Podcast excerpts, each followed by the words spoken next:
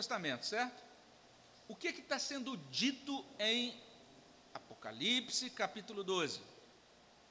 Apocalipse, capítulo 12, está trazendo uma novidade. Qual é a grande novidade? Vamos, vamos aqui rodeando o toco, miner, mineiristicamente falando, para depois a gente chegar lá na, na, na resposta final a essa pergunta. Mas eu não sei se vocês perceberam, quando a gente estava pregando ali em Hebreus capítulo 9, Hebreus capítulo 9, 23, é um, é um texto interessantíssimo. Por quê? Quando a gente olha para Hebreus 8 e 9, está falando sobre como era o tabernáculo do Antigo Testamento, como eram né, os sacrifícios do Antigo Testamento, e diz que tudo no Antigo Testamento, tudo no tabernáculo, tinha que ser purificado com sangue. Esse é o ensino de Hebreus, nesse capítulo 9. E aí a gente entende isso muito bem, né? entendi e tal, né? por causa do pecado, tudo marcado, manchado pelo pecado, tinha que ser purificado, um Deus santo, né? diante da presença de um Deus santo não pode existir né, pecado, então por isso tudo tinha que ser purificado com sangue, e a gente vai entendendo isso bem. De repente a gente chega em Hebreus 9, 23 e tem um negócio diferente aí. Alguém pode ler para a gente, Hebreus 9, 23? Olha o que diz. De quem achar, leia aí para a gente bem alto, né?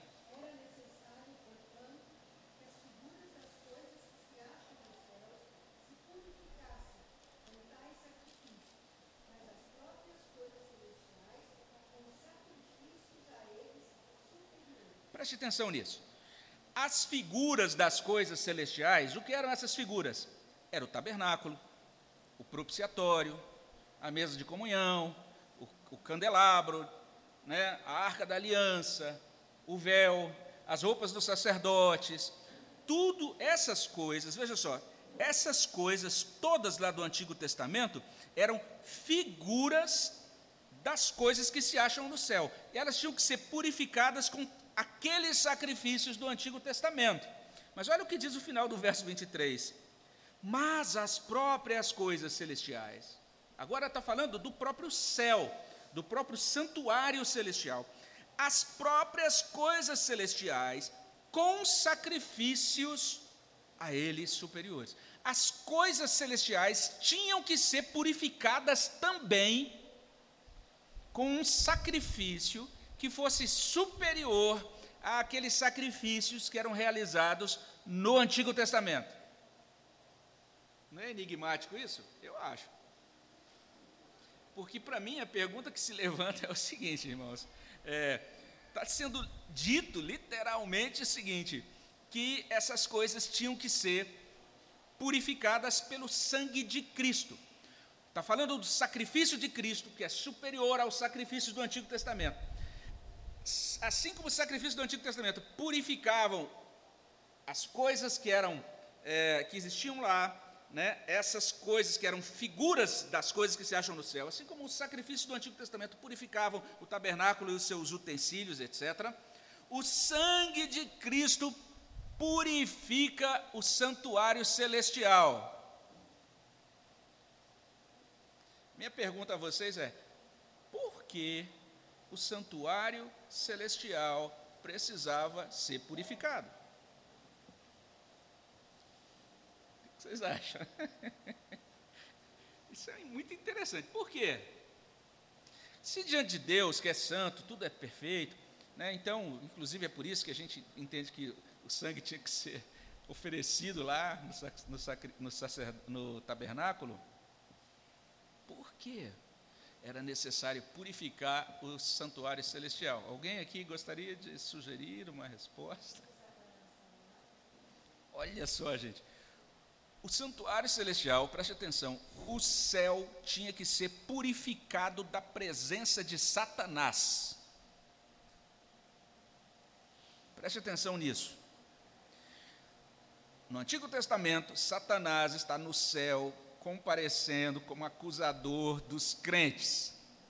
Isso tinha que acabar, era temporário. Certo? Olha que coisa interessante. Hebreus está dizendo então que o céu precisava ser purificado, e Apocalipse 12, de 7 a 12, está revelando que o céu foi purificado. Ou seja, o diabo foi expulso de lá pelo sangue do cordeiro. Olha que coisa impressionante. Preste atenção que Hebreus capítulo 2, Hebreus está culminando, né, chegando à coroação da doutrina lá no capítulo 9 sobre isso, mas ele começa o livro no capítulo 2 dizendo que o Filho de Deus veio ao mundo para destruir as obras do diabo. E agora no capítulo 9 ele está dizendo que o Filho de Deus levou o seu sangue para purificar o sacerdote celestial, o, desculpe, o santuário celestial. E Apocalipse 12 está dizendo que o santuário celestial foi purificado pela obra que é, é relatada em Apocalipse 12. É, tem um servo de Deus, o Simon Kistemacher, ele vai dizer o seguinte sobre isso. Olha só que interessante. Ele diz: os 24 anciãos, está falando de Apocalipse, tá? As quatro criaturas viventes e todos os anjos vivenciaram as intrusões de Satanás que agora chegaram ao fim. Assim, nem os céus, nem os santos que habitam lá ouvirão novamente as acusações difamatórias de Satanás. Por meio da vitória de Cristo, o próprio céu foi purificado. Olha que coisa impressionante. Apocalipse vai trazer um pouco disso para a gente. Tem um outro texto também que também chama a atenção. Colossenses 2,15. Abra sua Bíblia lá. Colossenses capítulo 2, versículo 15. E veja o que está escrito aí em Colossenses 2,15. Alguém pode ler para a gente, por favor?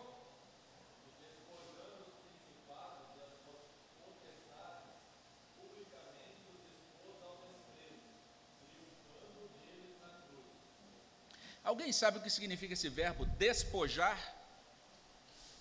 Despojar significa o quê?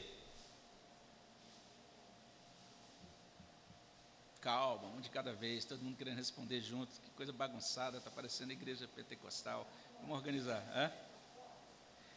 Despojar, gente, significa saquear, tomar as posses à força é uma palavra de uso militar. Você vai encontrar muito isso no Antigo Testamento. É, se você ler, por exemplo, os livros, o livro de Josué, os livros de Samuel, Reis, então você tinha isso. As, o, um exército entrava numa cidade, tomava a cidade e despojava aquela cidade, ou seja, levava todas as riquezas. Despojar é você pegar isso aqui e dizer agora isso é meu. Isso é despojar. Está dizendo o seguinte: Colossenses 15: Cristo despojou os principados e as potestades. Viu que palavra forte? Uma palavra militar. É uma vitória militar que Cristo teve sobre os principados e potestades. Veja só, ele publicamente expôs os principados e potestades ao desprezo. Literalmente, o texto original está falando que ele expôs os, os principados e as potestades ao ridículo. Foi isso que Cristo fez. Olha a linguagem que Paulo usa. E ele triunfou deles. Onde? Na cruz. Olha que interessante.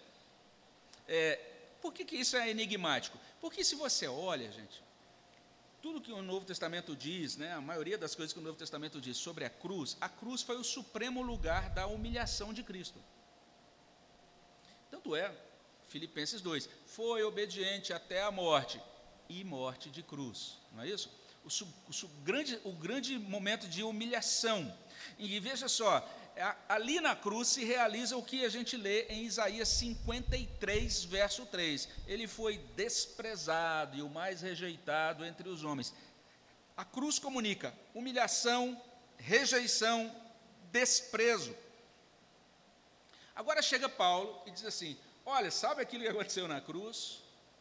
Aquilo que aconteceu lá foi o seguinte: foi um momento em que os principados e as potestades foram despojados e expostos ao ridículo. Os homens pregaram Jesus na cruz para expor Jesus ao, à vergonha pública. Paulo está dizendo: quando Cristo foi pregado na cruz, foram os principados e as potestades que foram expostos para a vergonha pública. Que doideira é essa, gente? Não é impressionante isso? O que, que significa isso, afinal de contas, não é? Isso é muito interessante. É, de que maneira a morte de Jesus expôs os principados e potestades ao desprezo? A resposta está em Apocalipse 12. Apocalipse 12, de 7 a 12, está mostrando que a consumação da redenção desbancou o dragão e os seus anjos do seu lugar no céu. Eles foram expelidos do céu por Miguel e os anjos de Deus foram expostos ao desprezo cósmico, porque o sangue de Jesus foi aspergido no santuário celestial. Foi isso que aconteceu. O que, que significa isso? Que a humilhação de Jesus Cristo na morte de cruz, diante dos homens, na história, assegurou o despojamento de Satanás na meta-história. Meta-história é a história por detrás da história, aquilo que está nos bastidores. Lembra no nosso primeiro estudo? Então tem algo que a gente vê e tem aquilo que está nos bastidores. Então aquilo que os homens viram foram, foi um judeu pregado numa cruz. O que estava acontecendo na meta-história é que estava sendo desbancado todo o poderio do dragão e estava sendo assegurado que ele seria arrancado, retirado do céu. Isso é muito esquisito, porque essa ideia de uma criatura, né? No céu, à direita de Deus, e acusando os irmãos. Como é que uma criatura tem acesso, né? Essa, ficar ali, à direita de Deus, acusando o pobre do sumo sacerdote Josué. Que coisa esquisita é essa, não é? Muito estranho. Sim.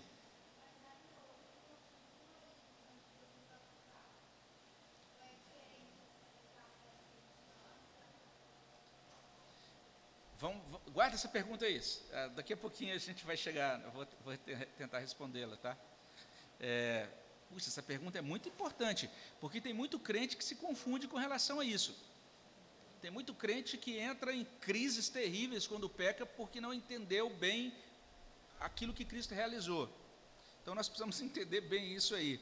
Eu acho que talvez uma das pessoas que mais entendeu isso, que melhor entendeu isso, ou mais bem entendeu, não sei, Aquela pessoa que entendeu esse mió de bom foi Martinho Lutero. Então, Martinho Lutero, toda vez que o diabo chegava para ele para tentar acusá-lo, Martinho Lutero tinha uma tratativa com o diabo que mostra que ele entendeu plenamente o que Cristo realizou na redenção. Nós vamos, vamos falar sobre isso aqui e vamos chegar lá. Mas veja só, o que, que a gente quer dizer aqui? É, olha para Hebreus 1,3. O que diz lá, gente? Alguém pode ler? Olha que bonito. Tudo isso tem relação, está tudo entrelaçado aí com Apocalipse 12. Veja Hebreus 1, 3. O que diz?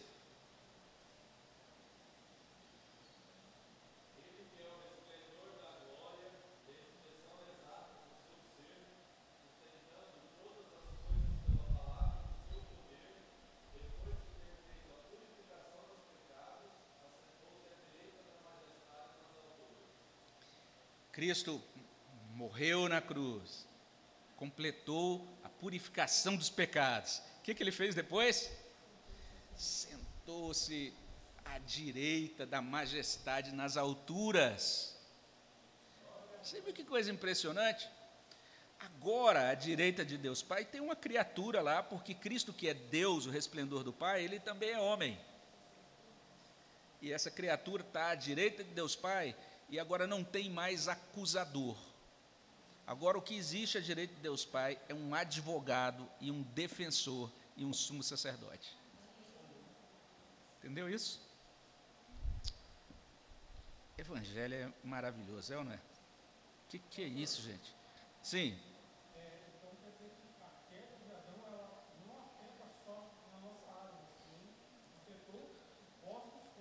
Tudo.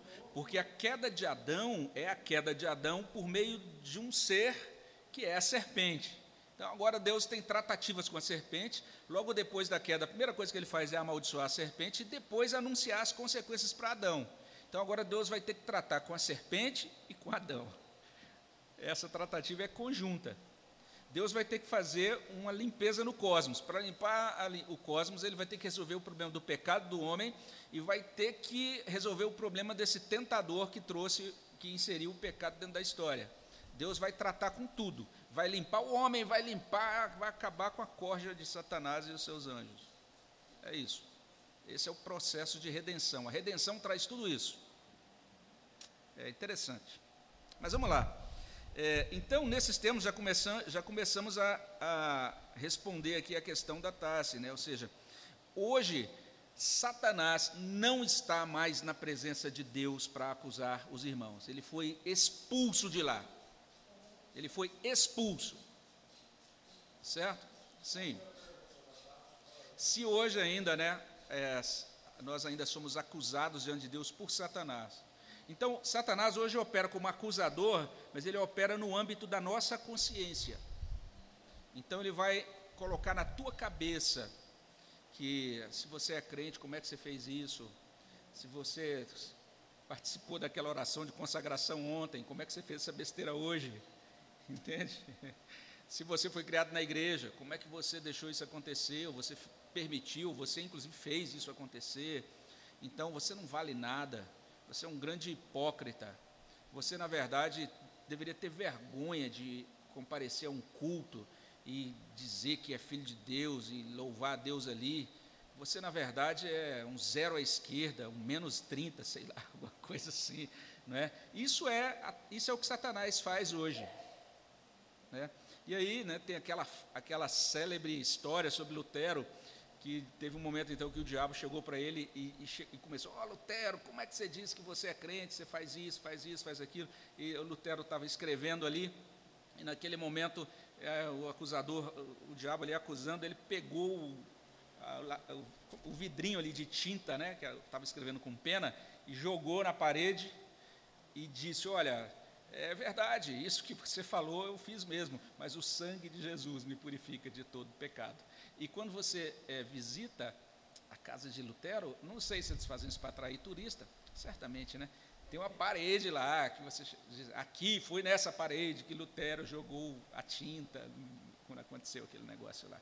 Então Lutero, ele toda vez que o diabo vinha se engraçar com ele, trazendo acusação, ele se referia ao evangelho, ele respondia com o evangelho. Ele dizia, ele olhava, ele veja só, ele jamais respondia assim: Não, mas eu estou me esforçando, eu jejuei ontem, e olha, tem isso que eu fiz de mal, mas tem outras coisas bem, porque eu também visitei a Selby e fui lá na Missão Vida, distribuí uns negócios lá, não sou tão ruim assim. Não, ele nunca fez isso. Ele só apontava para Cristo. E, inclusive ele dizia: Não, eu sei que eu sou ruim assim. E eu não sei se eu, explico, se eu falei isso aqui, se, se, eu não falei, a minha fala foi truncada. Mas ele não apenas disse: ah, Isso tudo que você falou é verdade, mas ele, ele ainda disse assim: inclusive, tem outros pecados que eu cometi que você nem mencionou aqui. Mas o sangue de Jesus me purifica de todo pecado. Então, a consciência de que Cristo venceu o acusador que estava nos céus. O Evangelho configura um novo estado espiritual das coisas, uma nova situação cósmica. É isso que significa o Evangelho. Quando você vê todos aqueles eventos da natureza na hora da morte de Cristo, né? É, trevas, terremoto, né? ressurreição de mortos. Todas aquelas coisas eram uma espécie assim, de prenúncio, uma grande confirmação de que estava acontecendo um evento cósmico, um evento que estava sacudindo o universo inteiro. A morte de cruz foi poderosa para é, trazer não apenas o resgate de uma alma individual, mas para assegurar a redenção de toda a criação. Então, toda a criação, Paulo diz, está aguardando, gemendo, aquele dia da redenção, o dia da revelação dos filhos de Deus. Olha só que legal, Romanos capítulo 8. Então, você está é, tá entendendo aqui que agora a situação mudou. O que, que aconteceu a partir da redenção? Olha lá, Atos capítulo 2, versículos 34 em diante. Alguém pode ler para a gente? Atos 2, 34. O que o que está acontecendo em Atos 2, 34, gente? Pedro está respondendo né, as pessoas naquele dia de Pentecostes, ele está pregando aquele sermão no dia de Pentecostes. Algumas pessoas estavam dizendo: Ah, esse povo aqui está embriagado porque nove horas da manhã estão com um comportamento esquisito. E Pedro vai falar: não, isso aqui é o cumprimento da profecia de Joel, né, a descida do Espírito Santo. E aí, no sermão dele, ele vai trazendo outros argumentos. E olha o que ele diz em 2,34. O que diz? Alguém leia aí bem alto para a gente.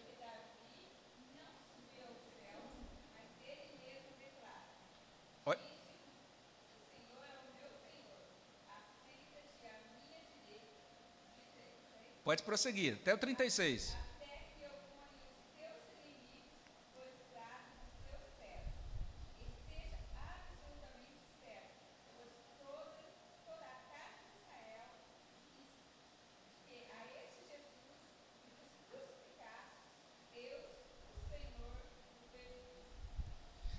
Esteja absolutamente certa, ó casa de Israel, que esse Jesus que vocês crucificaram, Deus o fez Senhor e Cristo. O que aconteceu, o que está acontecendo aqui? Ele vai, é muito bonita a explicação dele. Ele vai dizer: Isso que aconteceu aqui é que Cristo subiu ao céu e ele derramou o Espírito Santo. E agora começou um processo. Sabe aquilo que Davi escreveu no Salmo? Agora está começando a acontecer. Deus agora diz para o seu filho: Assenta-te à minha direita, até que eu ponha todos os inimigos debaixo dos seus pés. Gênesis 3, 14 e 15. Paulo diz em 1 Coríntios 15 que é necessário que o filho coloque todos os inimigos debaixo dos pés. E depois que ele colocar todos os inimigos debaixo dos pés, ele vai entregar o reino ao Pai, e o Pai será tudo em todos. Então, a redenção foi o grande início da vitória espiritual dos filhos de Deus. Olha só, a, começa esse processo agora em que os inimigos, os inimigos começam a ser postos sob os pés desse poderoso redentor. E agora olha só para a gente ficar, perder, para eu perder os últimos cabelos que eu tenho. Efésios capítulo 1, versículo, é, versículos 20 em diante. Veja aí versos 20 e 21. Efésios 1, 20 e 21. Olha o que diz. Quem achou, leia para a gente também.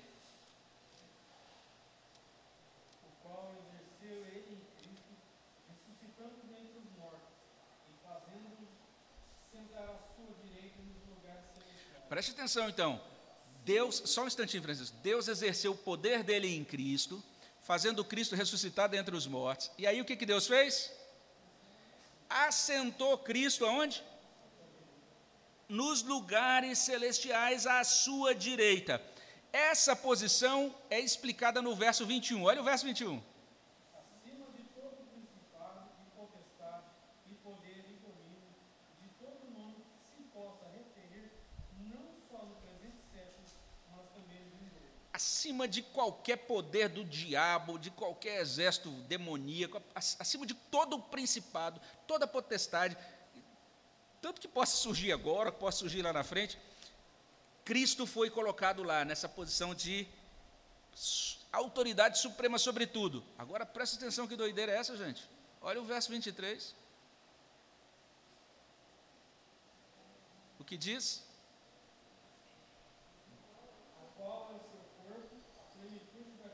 Não, desculpa. Assim, desculpe. É verso 22, né? E pôs todas as coisas debaixo dos pés, e para ser o cabeça sobre todas as coisas, veja só, para que Cristo seja o cabeça de todas as coisas, para que seja implementada dentro da história esse triunfo espiritual de Jesus, Deus deu Jesus à igreja. E aí diz assim: a qual é o seu corpo a plenitude daquele que a tudo enche em todas as coisas. Sabe a igreja? Essa igreja mesmo que você conhece aí. Fala, nossa, esses irmãos, hum, esse aí usa bota, que cara mais escafona. Ah, esse outro irmão aqui, nossa, antigo, gosta daqueles hinos antigos. Nossa, que acha, gosta de umas músicas, uns corinhos novos muito doidos. Ah, sabe essa igreja que a gente critica? Que legal. A igreja, a igreja, ela, veja só, Cristo é o resplendor da glória do Pai. A igreja é a plenitude de Cristo. A igreja é a plenitude daquele que a tudo enche em todas as coisas, e ela está estabelecida aqui para que Cristo domine sobre todas as coisas. Que doideira é essa? Como que é isso na prática? É o, é o nosso sexto estudo, nosso estudo final, né? Vai ser aquele estudo assim que vai ter aqueles tambores tocando para a gente entender isso melhor. Mas veja só, é, alguns teólogos, alguns pastores, algumas pessoas ensinam, elas entendem o seguinte: que o diabo e os anjos decaídos vivem no mesmo lugar que os anjos, é, é, os anjos é, de Deus e os santos de Deus. Tem alguns que dizem assim, ó, que nessa esfera ali da presença de Deus, nós temos todos esses seres ali, o diabo, os demônios, os anjos, os santos, e eles mantêm relação uns com os outros e possuem o direito de falar com o próprio Deus. De acordo com Apocalipse 12, 7, não. De, Apocalipse, de acordo com Apocalipse 12, 7, o crente agora pode ir para o céu sabendo que não vai ter nenhum vestígio de Satanás lá, não vai ter esse negócio mais lá. Ele vai chegar na presença de Deus, nunca vai acontecer de repente ele dizer, agora vou me encontrar com Deus, marquei uma hora agora, e de repente está Satanás na porta esperando para entrar. Não tem isso. Não vai acontecer isso lá. Satanás foi expulso de lá, essa é a ideia. E o próprio Kistemacher diz, diz ainda, é, ele está agora comentando capítulo 12, verso 10 de Apocalipse, ele diz: Quando Jesus subiu ao céu com plena autoridade para governar, Satanás foi expulso do céu. E essa frase, o acusador dos nossos irmãos e irmãs, caracteriza a atividade do diabo na presença de Deus. Essa atividade chegou agora ao fim, porque Jesus é o intercessor em favor dos santos, e esse fato impede qualquer